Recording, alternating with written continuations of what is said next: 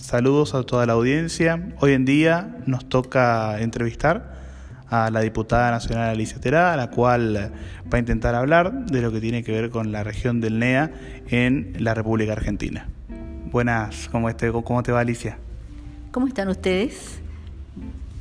Bueno, comenzando lo que tiene que ver con la primera pregunta, eh, nos compete preguntarte, por lo primero, a qué partido perteneces y qué cargo tenés hoy en día, que ya nombramos anteriormente que sos diputada nacional, pero nos gustaría saber de qué, a qué espacio perteneces. Yo pertenezco al partido Coalición Cívica ARI del Chaco. Es el partido que se creó con el liderazgo de Elisa Carrió acá en la provincia del Chaco en el año 2002. Y soy presidenta del partido y como bien dijiste, tengo el cargo de diputada nacional por la provincia del Chaco.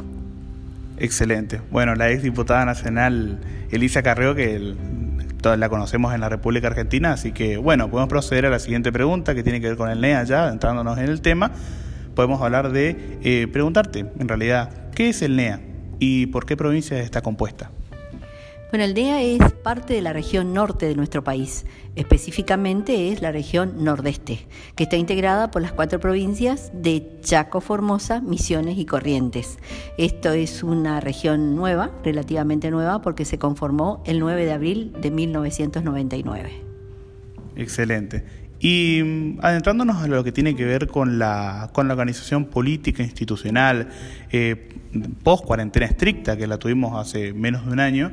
eh, acerca del NEA. ¿Qué puede hablar eh, políticamente o institucionalmente? ¿Cómo se llevó a cabo la organización en plena cuarentena estricta? Bueno, el NEA se conformó como una región en donde había eh, coincidencias en cuanto a distintas maneras de encarar la parte económica, social y política y podemos decir que con respecto a la cuarentena, la verdad que el manejo fue malo, digo por los resultados que se ven de alto grado de contagios y de fallecimientos en toda la región. Acá en la provincia del Chaco, a partir del 18 de marzo, el gobernador Capitaní decretó una cuarentena estricta con cierre de los comercios, cierre de los comercios que aún hoy se ven los efectos negativos que se tuvo. Y lo más grave del tema es que no se consiguió bajar ni el nivel de contagios ni el nivel de muertes, tanto lo mismo o más aún agravado en el caso de Formosa, en donde todos conocemos cuáles fueron las medidas que tomó el gobernador Gildo Infran, que inclusive cerró la frontera entre la Argentina y Paraguay, porque estamos hablando de la frontera que hay eh, de por Clorinda eh, con el límite con Paraguay, pero que lamentablemente los resultados no fueron buenos y esto salta a la vista por lo que vemos que Formosa también está teniendo un alto grado de contagio y de fallecimientos. Bueno, Alicia, teniendo en cuenta lo que tiene que ver la pandemia a nivel nacional, lo que tiene que ver con la falta de contagio, eh, la necesidad de que haya esa falta de contagio y justamente esas muertes que mencionás, eh, ¿Qué opinás acerca del trabajo virtual en cuarentena? ¿Vos crees que fue efectivo el trabajo virtual, eh, tanto en el ámbito legislativo como alguna opinión que puedes tener con el ámbito judicial o también del Poder Ejecutivo? Yo diría que el trabajo virtual no fue bueno. Solamente algunas actividades pudieron desarrollarla, como por ejemplo el trabajo de los call centers, pero en el resto en general, malo, malo en el sentido de que ni, en ni desde el Poder Ejecutivo, en donde uno mandaba, por ejemplo, los pedidos de informes vía Internet, demoraban en dar la respuesta de la recepción, y nunca tuvimos contestación, ni del gobernador Capitaní ni de la ministra de Educación. Y eh, con respecto al Poder Judicial nos encontramos con las dificultades en relación a que hay que cargar todos los escritos al sistema vía Internet y que hay una demora muy grande porque el Poder Judicial también está trabajando por turnos y no a pleno como debería ser para dar respuestas urgentes, sobre todo a los problemas de familia o de violencia de género o de violencia familiar que requieren una respuesta inmediata a estos problemas. Bueno, abocándonos a lo que tiene que ver con el manejo de la pandemia, eh, individualizando las provincias, como por ejemplo Corrientes, Chaco, Formosa y Misiones, eh, que sería lo que tiene que ver con la región de NEA que claramente explicaste, eh, te pregunto, ¿cómo crees que fue el manejo de la pandemia en esas provincias que hemos mencionado? Bueno, las provincias se manejaron en forma autónoma con medidas estrictas, por ejemplo, en el caso de Corrientes, en donde cerró el tránsito del puente Chaco Corrientes y en cierto modo cerró las fronteras también que tiene con Brasil y Uruguay. Y lo que puedo decir es que los resultados fueron similares a aquellas provincias que a lo mejor flexibilizaron un poco más las medidas, pero que en definitiva el resultado final fue malo. Fue malo porque desde el punto de vista económico, social también, y ni hablar del tema educativo. Cuando hablamos de, la parte social, hablamos de gente que por temor no ha salido al principio con todos los catastróficos mensajes que se mandaban tanto a nivel nacional como a nivel provincial desde los medios, que hizo que la gente se encerrara. Mucha gente mayor tiene problemas hoy de depresión aguda por culpa de esa situación. Y bueno, y ni hablar del daño que se le ocasionó a los chicos, que por supuesto no tuvieron en el caso de la provincia del Chaco directamente clases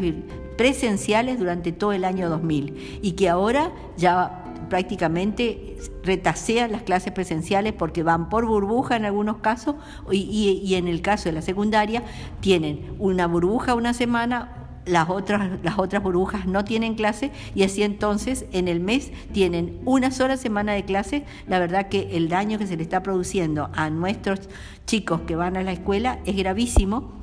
más allá de todo el deterioro que vino de la degradación en la calidad de la educación que se vino produciendo durante los últimos años en la República Argentina. Bueno, como claramente nombraste anteriormente el tema económico y justamente abocándonos a lo que tiene que ver con la economía en la región, eh, me gustaría preguntarte, ¿cómo ves al NEA económicamente? ¿Crees que tiene eh, producciones relevantes o interesantes eh, para ofrecer al mundo? Bueno, el NEA potencialmente tiene posibilidades. De hecho, que la fortaleza acá en el NEA fundamentalmente es la producción agrícola ganadera, pero en el caso de Misiones también tenemos que agregar toda la parte forestal. Pero el problema y el inconveniente es que como productos primarios todo bien, pero no hablamos de la cuestión de la elaboración o la manufacturación de esos productos para darle mayor valor agregado y que signifique no solamente obtener el precio de los commodities para exportar a China la soja en grano, cuando en realidad podríamos producir y exportar otros productos con mayor precio y mayor calidad que generaría fuente de trabajo genuino para toda esta región. Bueno, siguiendo con el tema económico, me gustaría preguntarte eh, cómo ves al NEA hoy en día con respecto a, otras provincias, teniendo en cuenta eh, también la cuarentena que pasamos, un año de inactividad total que tuvo a nivel nacional, no solo el NEA, eh, pero ¿qué opinas con respecto a estas provincias? ¿Cómo ves al NEA?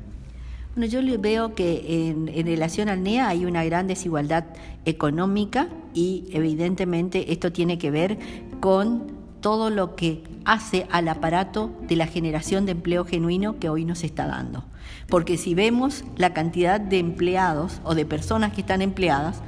la mayor parte, entre un 75 y un 80%, son empleados públicos. Ni hablar de Formosa, en donde más de un 85% son empleados públicos. Quiere decir que el resto, estamos hablando entre un 20 y un 15% en el caso de Formosa, son del sector privado. Pero ahora cada vez más el sector privado, por la gran presión impositiva, por las dificultades que hubo con la cuarentena estricta que se planteó desde marzo del año pasado durante varios meses y que permitió recién hacia fines del año comenzar a abrir los comercios, porque la verdad es que el comerciante, el emprendedor, estaba obligado a cubrir igual los gastos corrientes. ¿Qué son los gastos corrientes? Estamos hablando de alquiler, de luz, de agua, del sueldo de los empleados, aunque los empleados no iban a trabajar, pero tampoco producía y tampoco tenían entrada genuina para poder sostener todos estos gastos corrientes. Entonces lo que creo es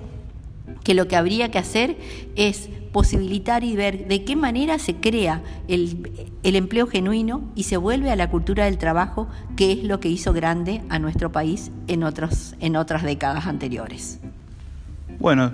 teniendo en cuenta lo que dijiste, podemos hablar y preguntarte exactamente en cuanto a lo político, lo económico y lo social, eh, ¿qué propuestas como diputada nacional eh, vos crees que pueden hacer mejorar a la región del NEA para que o, sea competitivos con otras regiones de la nación o también refiriéndonos a nivel mundial?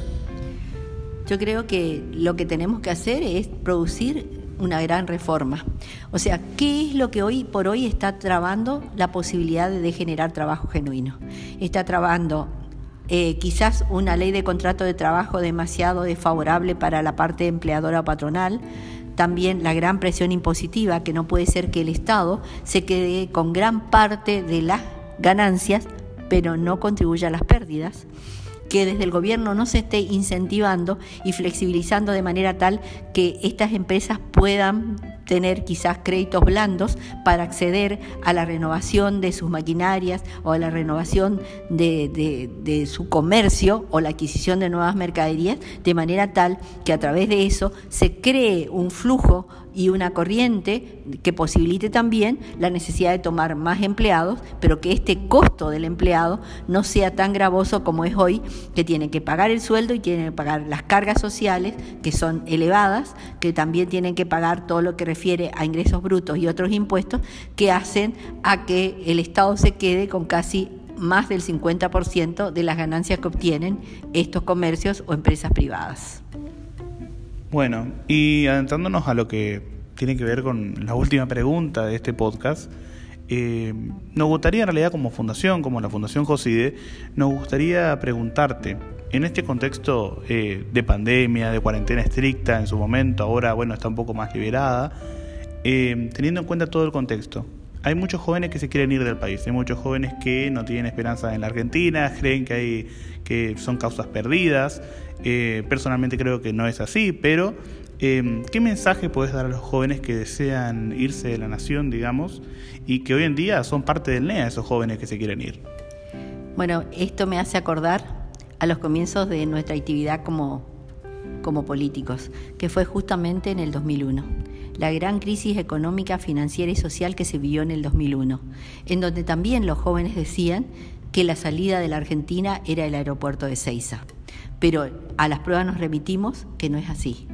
que no, justamente los jóvenes son el valioso recurso humano que existe en nuestra Argentina y que ellos son los que tienen que capacitarse, los que tienen que a través de su creatividad buscar las posibilidades de desarrollar, como tenemos muchos ejemplos de jóvenes emprendedores que han creado desde su creatividad y desde su ingenio empresas que hoy por hoy están dando trabajo a infinidad de jóvenes. Decirle a los jóvenes que no pierdan la esperanza, que ustedes son no solamente el futuro, sino el presente, y que tienen que quedarse en el país, porque el país tiene una potencialidad muy grande, que depende de todos nosotros los argentinos poder poner en marcha esa gran potencialidad para hacer una realidad como alguna vez lo fue la Argentina, pero que no tiene que ser simplemente limitarnos a la producción agrícola ganadera, sino a, diversificarnos y a, por supuesto, atraer y sostener y mantener.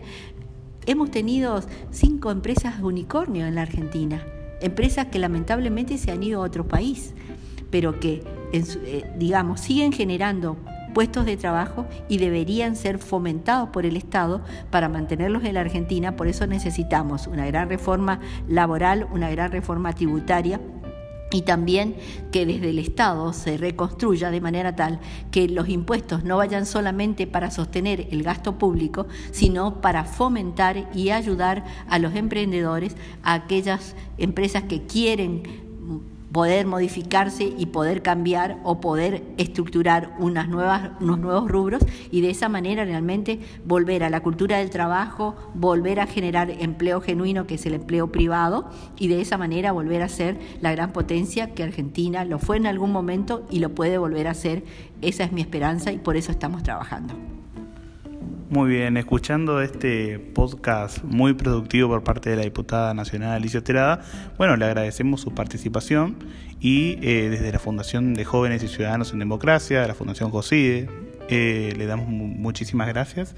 por estar presente y siempre, bueno, usted sabe que siempre nos, nos, da las notas que necesitamos, la información que los jóvenes necesitamos para poder aprender, capacitarnos, que es lo más importante. Muchísimas gracias, diputada. No, al contrario, gracias a ustedes. Chicos, quédense. En la Argentina está la gran posibilidad y el futuro depende de la unidad de todos nosotros y de la fuerza y la creatividad que empleemos para poder hacerla de esta manera una Argentina grande, próspera y digna.